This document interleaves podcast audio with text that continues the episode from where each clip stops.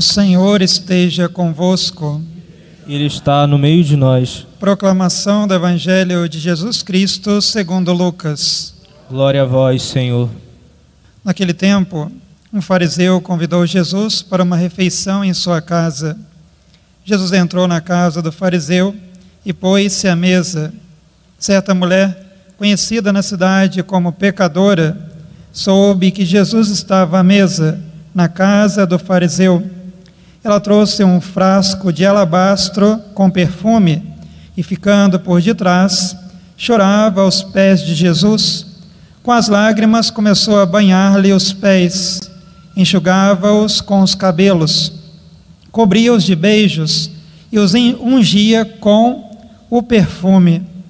Vendo isso, o fariseu que o havia convidado ficou pensando: se este homem fosse um profeta, saberia que tipo de mulher está tocando nele, pois é uma pecadora.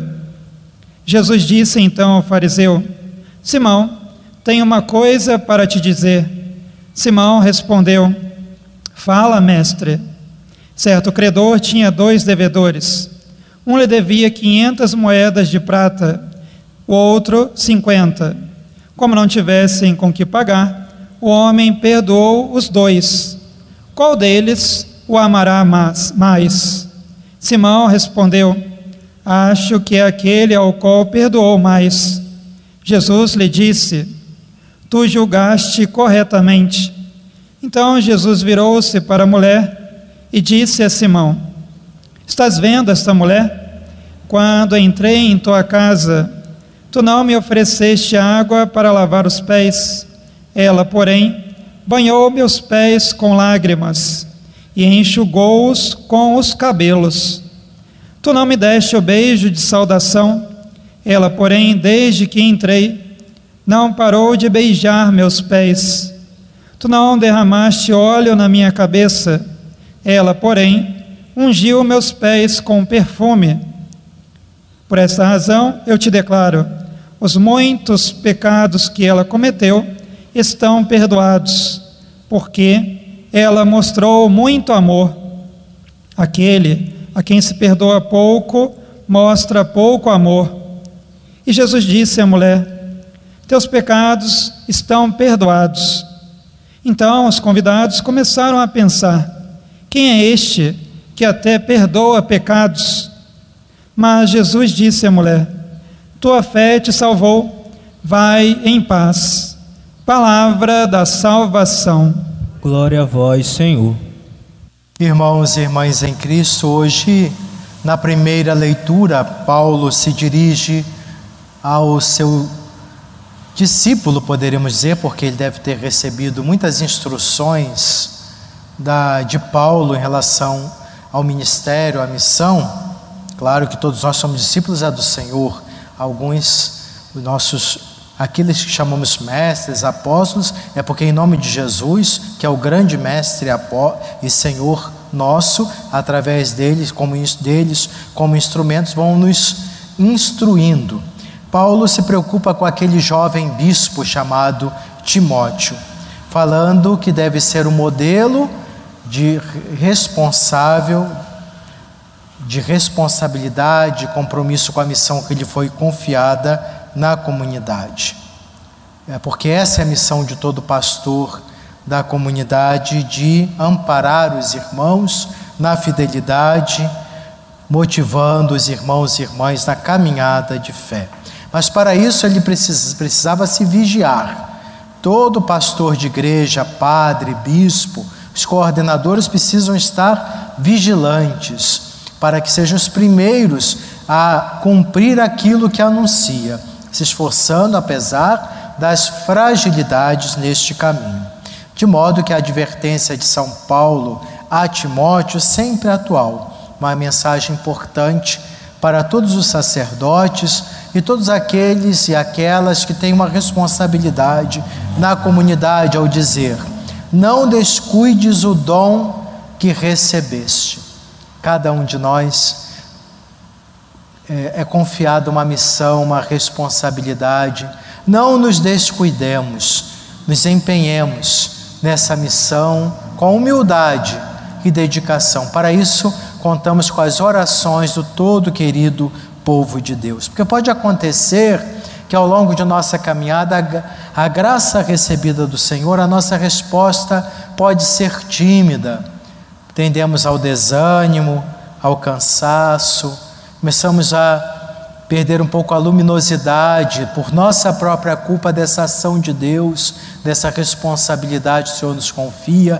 Começamos muito empolgados, depois aos poucos nos deixamos abater pelos, pelas preocupações, responsabilidades. Isso não aconteça. Possamos reagir como dedicados discípulos e discípulas do Senhor. Vamos reagir na fidelidade ao Evangelho tendo a certeza de que não nos faltará a graça de Deus que nos sustenta. Pode acontecer conosco, pastores das igrejas, bispos e padres, o cansaço, o abatimento, a depressão, o desânimo. Devemos nos cuidar e contamos com o apoio e as orações de vocês, de modo que o Senhor nos dê forças e cumpramos bem a nossa missão. Da própria comunidade, vemos coordenadores tão bons, dedicados, um certo tempo. Depois parece que o brilho, a alegria de servir vai diminuindo, os apegos tomam conta, possessividades, o sentido do serviço vai se diluindo. Isso não pode acontecer.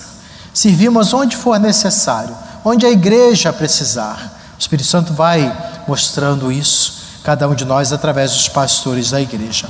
Paulo provavelmente deve ter escrito para Timóteo, esse jovem bispo, dizendo que ninguém é, que ninguém possa menosprezar a sua juventude.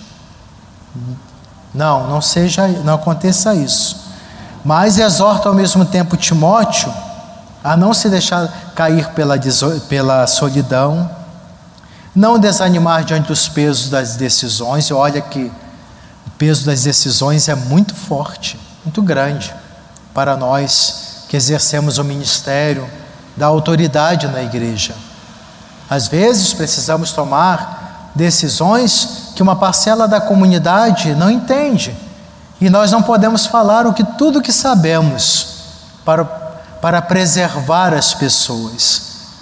É preciso confiar na graça de chama-se graça de estado quando é investido um padre no ministério, cuidando de uma paróquia, o bispo na diocese.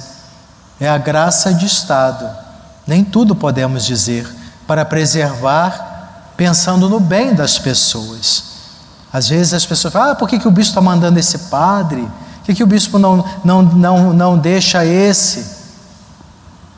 Diante de Deus, nós temos esse discernimento o que é melhor para o padre e para a comunidade. Pensamos nesses dois aspectos. E é claro que não podemos exigir perfeição dos outros. Cada um tem seus limites, suas qualidades. Vamos amar aqueles que nos confiam, Padre que nos é enviado, as pessoas que cuidam de nossas comunidades. Devemos ter essa dimensão de fé.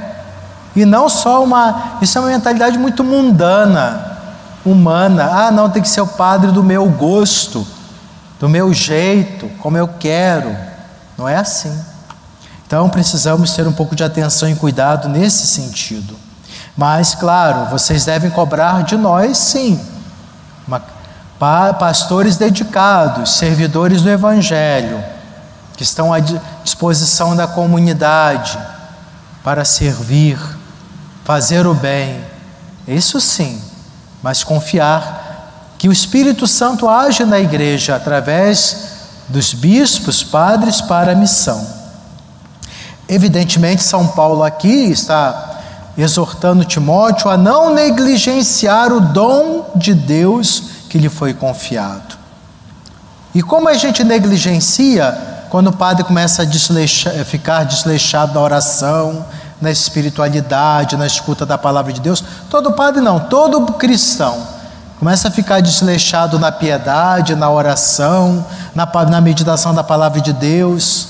Começa, claro, não resiste, não se sustenta, porque o que nos sustenta é o Senhor, é a palavra do Senhor, é a Eucaristia.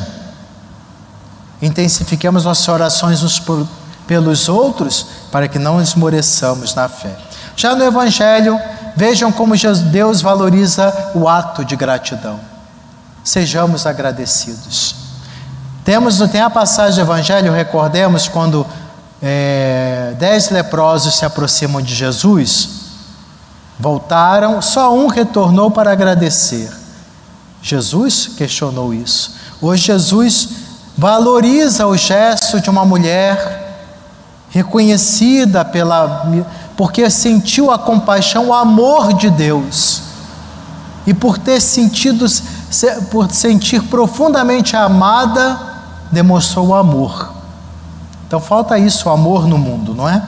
E aí é, ela, é, é, Jesus compara a atitude daquele fariseu rígido, crítico, que é uma pessoa muito crítica, amargurada, é uma pessoa que não se sente amada, ou não, eu não valorizou o amor que foi dado a ela, porque tem gente que é amada, mas não se reconhece, não aceita. Então, quem, quem é uma pessoa crítica não ama, por isso não se sente amado. Então, é, esse é o problema. A mulher se deixou amar pela misericórdia de Deus. Uma grande reviravolta na vida dela. O fariseu se sentia melhor que os outros. Quem se sente melhor se torna a pessoa dura, rígida, crítica, fechada, superficial, suspeitando de todo mundo, não confia em ninguém. Ela confiou em Deus. Ela experimentou o amor de Deus em forma de compaixão e de perdão.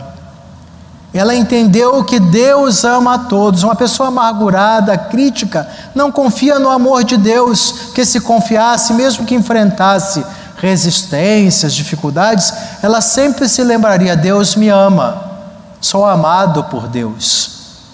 E aí teria uma atitude, um comportamento diferente o fariseu não admite o amor gratuito de Deus. O fariseu pensa assim: Deus não pode amar uma pecadora, um pecador, uma pessoa indigna.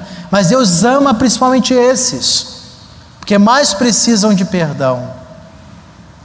E aí vamos dizer que Deus é injusto? Não. São esses que mais precisam de cura nessa história de Jesus, aquele que foi mais perdoado que foi menos. O fariseu achava que estava muito bem, ele tinha muitos pecados, mas não reconhecia. Então, como ele não reconhecia seus pecados, ele sentia-se pouco amado. Porque quando cada um reconhece a sua realidade de pecador, cresce no seu amor, porque sente o amor de Deus tão profundo que o liberta do pecado e do mal. Uma pessoa intragável, crítica, amargurada, reclamona, acha que é melhor que todo mundo então não conhece o amor de Deus, não permite com que o amor de Deus envolva a sua vida. A mulher sabe que é pecadora, que foi amada, que foi perdoada. Ela vence o receio e, re, e, e vai ao encontro da, de, da personificação do amor, que é Jesus Cristo, Filho de Deus. Como nós deveríamos fazer. Porque esse Deus que se encarnou se deixa aproximar pelos pecadores. Deus vem, nos, nos ama e nos liberta com Sua compaixão. Às vezes estamos agonizando no pecado, caminhando para a morte espiritual, ainda que respirando nessa terra, mas quase que mortos por causa de nossos pecados, marginalizados.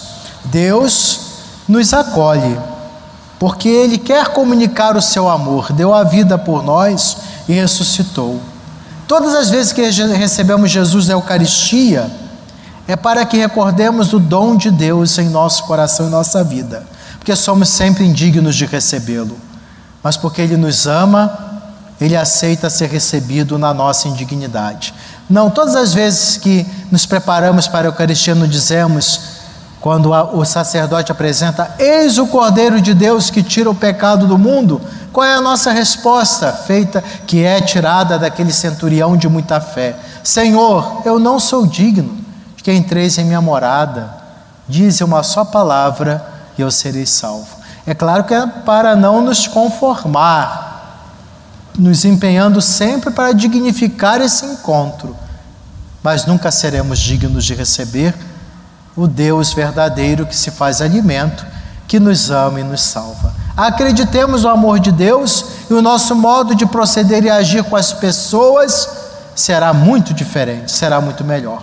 Se nós não nos convencermos disso, vamos nos frustrando, causando mal às pessoas, magoando as pessoas, e aí não seremos felizes. Porque quem quer ser feliz não pode maltratar o outro, causar o mal ao outro. Quem busca a felicidade pessoal às custas do mal da pessoa está muito enganado.